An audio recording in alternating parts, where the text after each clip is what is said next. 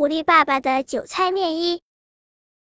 你呀，从今天开始，再不好好找一份正经的工作，赚点钱回来，你就再也别想进这个家门了。狐狸妈妈第一次发这么大的脾气，着实把狐狸爸爸吓了一跳。狐狸爸爸无可奈何地下了山。这些年来，狐狸爸爸从没像模像样的干过一件正经事，他总是和他那群狐朋狗友聚在一起，整天游山玩水，自在的像个神仙。自从狐狸宝宝老大老二出生后，狐狸妈妈就有些忙不过来了。一开始，狐狸妈妈总是好言相劝，希望狐狸爸爸能收敛些心思，为家里的生计进行一些谋划。但是，狐狸爸爸似乎压根儿就没打算长大。狐狸妈妈受不了了，终于发作起来。狐狸爸爸东游西荡了一天，还是没有找到一份合适的工作。傍晚的时候，他经过一个小院。看见院子里有几只肥嘟嘟的老母鸡，狐狸爸爸眼睛一眯，一个主意涌上了心头。他一边轻轻的推开院门，一边自言自语着：“对不起了，时运不济，麻烦先救济一下，等我以后发了财，一定加倍奉还。”狐狸爸爸正咕咕咕的轻声唤着鸡，屋子里传来一个声音：“小六啊，你回来了。”这么熟悉的称呼，狐狸爸爸一下子呆住了。小时候，他的妈妈就是这么叫自己的。小六，你终于回来了，我盼了你好久了。一个满头银发的老奶奶站在狐狸爸爸背后，眼睛似乎已经昏花了。年轻时我去城里打工，你一个人留在村子里；现在你去城里打工，我一个人留在村子里，我们总是聚少离多啊。老奶奶絮絮叨叨着，狐狸爸爸听着听着，不禁心酸起来。他想起了自己的妈妈，含辛茹苦的把自己抚养大，直到去世的那一天，他还在辛苦操劳。此时的狐狸爸爸很想好好孝顺一下自己的妈妈，可是已经太晚了。狐狸爸爸在心里头悄悄的叹了口气，他瞅了一眼身旁依然在絮絮叨叨的老奶奶。忽然又有了一个念头，能否为他做点什么事情呢？这样也算对自己的妈妈有点交代了。狐狸爸爸真的有些搞不懂自己了。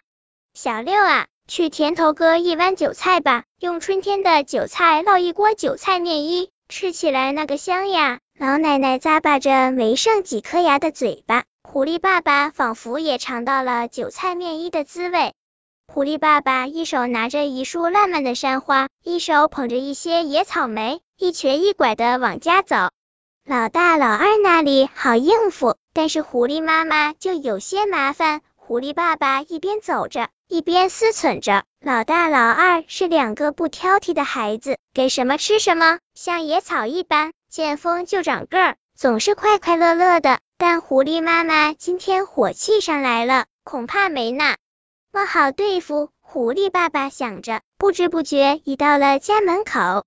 果然，老大、老二咂巴着野草莓，欢喜的像在过大年。狐狸妈妈先是紧绷着脸，那表情就像一串快要点着的鞭炮。见到了开得烂漫的山花，脸上才有一丝阳光的味道。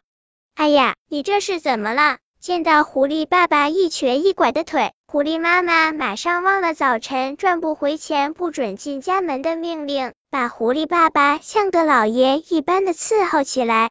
没事没事，走山路的时候不小心摔了一跤。狐狸爸爸假装毫不在意，其实心里对狐狸妈妈如此关心自己很是得意。狐狸爸爸刚刚在村子里挨了一顿打，还差点丢了性命，因为想学人类怎么做韭菜面衣。他趴在窗口边偷看，看着人家娴熟的把锅子一摇，韭菜面衣便在半空中翻了个身，露出了焦黄喷香的一面。狐狸爸爸看得入了迷，不小心露出了狐狸尾巴，结果被人发现了。好歹是学会了制作的方法，狐狸爸爸虽然很后怕，但还是觉得很满足。他开始天天在家做起韭菜面衣来。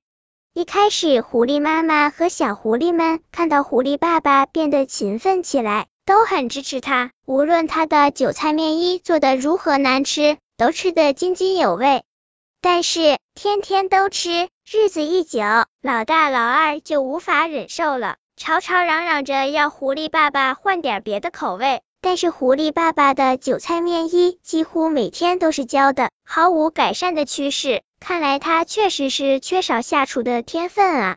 还是我来吧。一段时间过后，狐狸妈妈也受不了了。我想你一定是有事瞒着我。在狐狸妈妈的耐心询问下，狐狸爸爸和盘托出了整件事情。狐狸妈妈被感动了，决定亲自露一手。他不愧是个厨房高手，按着狐狸爸爸的口述，三下两下就做出了美味绝伦的韭菜面衣。狐狸爸爸尝了一口，不忍放下盘子，恨不得立刻全吃光。但一想到老奶奶，他依依不舍的住了手。爸爸。再给我们一点吧。老大、老二尝了尝，便围着剩韭菜面衣的盘子不停的转圈圈，仿佛是两只被蜜汁粘住的小蚂蚁。去屋子后面捡点树枝回来，让妈妈给我们做更美味的饭菜。狐狸爸爸好不容易打发走了老大和老二，便怀揣着热乎乎的韭菜面衣，蹭蹭蹭的下了山。老奶奶终于吃到了好吃的韭菜面衣。开心极了，笑的皱纹里也开出了花。小六啊，下次回来时一定要带上两个孙子一起回家。我已经好多年没见过他们了，都想象不出他们长啥模样了。临走的时候，老奶奶一遍又一遍的嘱咐儿子。狐狸爸爸答应了，但是心里在嘀咕，又惹上了一个大麻烦，这可如何是好呢？他一边犯着愁，一边往家里赶。走到半山腰的时候，狐狸爸爸无意中摸到了老大、老二曾经放在他衣兜里的大石头、小石头，心里一下有了主意。狐狸爸爸深深的吸了一口山里的空气，觉得这样的生活真好啊。本篇故事就到这里，喜欢我的朋友可以点击屏幕上方的订阅，关注我，每日更新，不见不散。